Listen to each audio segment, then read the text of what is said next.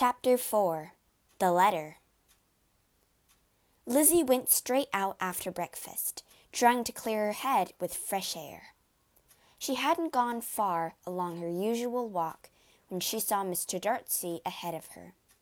She turned away, but he called her name, came after her, and gave her a letter. Will you read this for me? he asked. Instinctively, she took it. Mr. Darcy gave a slight bow and walked away. Intrigued, Lizzie began to read. Do not be alarmed, Miss Bennet. I am not going to repeat my offer of marriage. Yesterday you accused me of two things. I only want the chance to defend myself. It wasn't long before I realized Bingley was in love. But as I studied your sister, it did not seem to me that she loved him. And as I watched your family at the Netherfield ball, I became convinced that Bingley was about to become trapped in a marriage with an unsuitable family and a girl who did not love him. So I went with Bingley to London, where I told him that Jane did not return his affection. After that, it wasn't hard to persuade him never to return to Netherfield. How could he know Jane's true feelings? thought Lizzie, still fuming. Though her face burned with shame when she remembered how her family had behaved that night. With shaking hands, she read on. As for Mr. Wickham, he has not told you the whole truth. I offered him the job of clergyman, as my father requested in his will. Wickham turned it down. Instead, he asked for money to study law, which I gave him, but he frittered it away. Then, last summer, he tried to run away with my sister to force her to marry him, not because he loved her, but because he wanted her money. If your dislike of me makes you doubt me, do ask my cousin, Mr. Fitzwilliam. I will only add, God bless you, Darcy. Lizzie didn't see either Darcy or Fitzwilliam before they left. By the time she was making her own journey home, she felt she knew Darcy's letter by heart. How could she have been so wrong? She, who always prided herself on the insight. As her anger faded, she realized that Jane did hide her true feelings, even from those closest to her. She thought how she'd praised Wickham, been blinded by his charm. At least she didn't have to face Wickham again. The officers had gone to Brighton. Lizzie was anxious to discover that Lydia had gone without them, in the company of one of her friends. Call her back, papa, she begged, she will only become more gritty and foolish away from home. And how Lydia acts affects us all, how we are all judged. Mr. Bennet laughed. Do you mean to say Lydia is frightening away husbands for you and Jane? Don't make yourself uneasy, my love. Wherever you and Jane go, you will be respected and valued. Lizzie had to leave it at that. She was glad she had one thing to look forward to a trip with her aunt and uncle, the Gardiners. We have decided to go to Derbyshire, her aunt wrote. Instantly, Lizzie thought of Pemberley, Mr. Darcy's home. But surely, she thought, I can go to Derbyshire without seeing him. The trip was delayed once, twice, until at last they set out. Lizzie longing to see new sights. Chapter 5 Pemberley After a few weeks, they came to a town where Lizzie's aunt had spent her summers as a child. We're not far from Pemberley, said Mrs. Gardiner. I've heard it's a very impressive house. Don't you want to see it, Lizzie? Lizzie thought of the embarrassment of seeing Darcy again. But the innkeeper where they were staying assured her that the family was away. So to Pemberley they went. They approached Pemberley through a large park. The driveway wound through woods, and then, at the top of a hill, Lizzie had her first view of the house. It stood on the opposite side of a valley, above a winding river and gently sloping banks. She had never seen a more beautiful spot. And to think I could have been mistress of all this! A housekeeper showed them the lofty, elegant rooms filled with fine furniture. This place could have been my home, thought Lizzie in wonder. They passed a portrait of Mr. Darcy hanging above the stairs. And this is your master? asked Mrs. Gardiner. Yes, and I know none so handsome, said the housekeeper proudly. He's a good master. I haven't had a cross word from him in all my life. Lizzie longed to hear more. She turned back to look at the portrait, smiling down at her. In that moment she felt gentler towards him. She thought of his love for her and remembered its warmth, rather than the way he expressed it. They walked out across the lawn, and to her astonishment, there he was, twenty yards in front of her. Their eyes met. They both blushed. He started, then came towards her. He spoke politely, and Lizzie listened, amazed at the change in him. He, too, seemed ill at ease. He asked her the same question twice, as if his thoughts were distracted. Then he recollected himself and asked to be introduced to her aunt and uncle, greeting them warmly. I thought you weren't coming until tomorrow, said Lizzie, desperate to let him know she hadn't pursued him here. We came early, he said. My sister is here too, just arrived. Will you come inside? She's eager to meet you. His sister's eagerness, Lizzie thought, must depend on what Darcy had told her. Did he still love her then, after all she had said to him? Over the next few days, they saw each other frequently.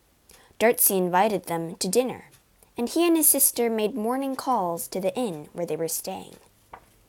Mr. and Mrs. Gardiner watched and wondered. It was clear to them when they saw Darcy that he was very much in love, but they could not guess Lizzie's feelings. On the fourth day, a letter arrived from Jane. Dearest Lizzie, we have just had bad news. Lydia had left Brighton and run away with Mr. Wickham. They have been traced as far as London, and it does not seem if they have any plans to marry. Our father has gone to London to see if he can find them. Do return. We need our uncle's help at this terrible time. Jane. Lizzie started up, about to run out of the door in search of her uncle, when Mr. Darcy came in. He saw her pale face and shaking hands.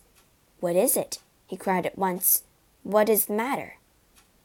Lizzie couldn't answer him. Tears poured down her face. Darcy sent a servant out to fetch the Gardiners. Then he waited until Lizzie could speak. I can't can't hide the truth, she said. Lydia, my youngest sister, has run away with Mr. Wickham to London. And to think I knew what he was like, but kept it a secret. If only I had said, how will they ever be found? Darcy said nothing. He only walked up and down the room, frowning. Watching him, Lizzie thought how all his love for her must have vanished in that moment. How could he want to marry her, knowing her family's shameful secrets? And now that she had no power over him, she realized for the first time how much she had grown to love him.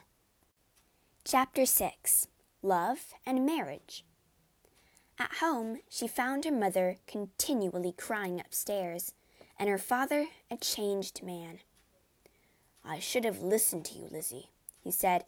You begged me to bring Lydia home again. Don't be too hard on yourself, Lizzie said. They may yet be found. Well, your uncle is in London, looking for them, but I don't hold out much hope. Wickham will never marry her. She's too poor for him. And then she'll be ruined.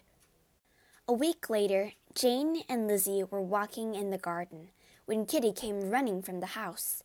A letter, she cried. A letter's come from Uncle Gardiner.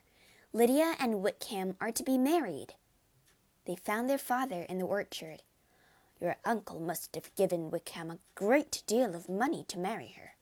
I don't know how I shall ever repay him. Mrs. Bennet leaped from her bed at the news, the shame of Lydia's actions instantly forgotten. My dear, dear Lydia, to be married at sixteen. How delightful! When Lydia arrived home, arm in arm with her husband, she was the same Lydia, wild, noisy, unashamed. You must all congratulate me, she said to her sisters, for I am married and you are not, even though I am the youngest. I'm not sure we like your way of getting husbands, said Lizzie, but it was such fun, said Lydia, even though the Gardiners looked so stern at our wedding, just like Darcy. Darcy? asked Lizzie. Lydia clapped her hands over her mouth. Oh, I wasn't meant to tell you. He was there. He arranged it all. Lizzie felt her heart racing. Mr. Darcy had gone to town, searched for Lydia, and saved her from ruin. Had he done it for her? She felt humbled at the thought, but knew she must think of him no more. Lydia and Wickham left for the north, where Wickham was to join a new regiment. Mrs. Bennet declared she felt flat now that Lydia had gone, until she heard the news that Mr. Bingley was coming back to Netherfield. It means nothing, said Jane. I shall be able to meet him with perfect calmness. A few days later he called. Look, cried Kitty, watching him from the window. He's brought his friend with him, that tall, proud man that none of us like. Lizzie buried her head in her book. Jane looked a little paler than usual. Bingley entered, both embarrassed and pleased, and went immediate to Jane's side. Darcy barely spoke, and Jane saw he was once again proud and silent. Could I expect it to be otherwise? thought Lizzie. Yet why did he come? As soon as they had gone, Lizzie and Jane walked out together. I'm glad the first meeting is over, Jane said. Now, when we meet, it will only be as acquaintance. Oh, Jane, take care, laughed Lizzie. I think you are in danger of making him as much in love with you as ever. Bingley came again on Tuesday and took his usual seat by Jane. Mrs. Bennet could not be more excited, continually plotting to leave Bingley and Jane alone together. At last the moment arrived. He called alone, Mr. Darcy having gone to town. One by one, Mrs. Bennet swept her daughters from the room. When Lizzie returned, Jane's face was aglow with smiles. Oh, it's too much, she cried. Why can't everybody be this happy? We're to be married. Lizzie was delighted. I congratulate you both, said Mr. Bennet, as the rest of the family joined them. You are perfectly suited. Mrs. Bennet could talk of nothing else. Five thousand pounds a year, she cried. Lydia and Wickham were forgotten. Jane was her very best child. Can you believe it? said Jane that night. When he went to town last year, he really loved me, and only the persuasion that I didn't love him kept him away. If I could only see you as happy, Lizzie. A week after Bingley's proposal, the family was sitting in the drawing room when a carriage was heard on the driveway. It was Lady Catherine de Bourgh. They were all astonished. Lady Catherine stalked into the room and looked around dismissively. I wish to speak to Elizabeth, she declared. You may walk with me on that prettiest little lawn you call a garden. Lizzie went with her, unable to think what she might have to say, unless perhaps she had brought a message from Charlotte. You know, of course, why I have come, said Lady Catherine. I do not, replied Lizzie honestly. Do not trifle with me, Miss Bennet, replied Lady Catherine in an angry tone. I have heard alarming news that you are soon to be married to my nephew, Darcy. It cannot be true. Tell me it is not true. Lizzie felt flustered, confused. She didn't know where the story had come from. But most of all, she felt anger at her ladyship's tone. You may ask me questions. I may choose not to answer them, she replied. Miss Bennet, do you know who I am? You cannot marry him. You are of no importance in this world. He is a gentleman. I am a gentleman's daughter. So far, we are equal. But who is your mother's family? Who are your uncles and aunts? Will you promise me never to marry him? I will make no such promise. You have just insulted me in every possible way. Lady Catherine swept herself off to her carriage. I shall make sure this marriage never happens, she called out. I am most seriously displeased. Lizzie watched her go, her heart fluttering with anger. She knew Lady Catherine would go straight to Darcy. If he had been wondering before what to do, surely now he would decide never to propose again. But when Bingley came again to visit them, he brought Darcy with him. They set out on a walk together, Bingley falling behind with Jane, until it was just Darcy, Lizzie, and Kitty. And then Kitty left them to visit her friend, and Lizzie bravely went on alone with him. She seized her moment. I have been wanting to thank you for what you did for Lydia, she began. He turned, obviously surprised that she knew. I did it thinking of you, he said. There was an uncomfortable pause. If you still feel as you did last April, Darcy went on in a rush, tell me so at once. My affections and wishes are unchanged. Lizzie turned to him then and told him as well as she could how much her feelings had changed. Darcy's face flushed with happiness. They walked on without knowing in what direction. Lizzie learned she had Lady Catherine to thank for Darcy's return. I knew that if you did not love me, you would be frank enough to tell her, said Darcy. What she told me gave me hope. When I proposed before I said unforgivable things, I was proud. Let's not think of it, said Lizzie. Neither of us behaved well. You must have hated me after that evening.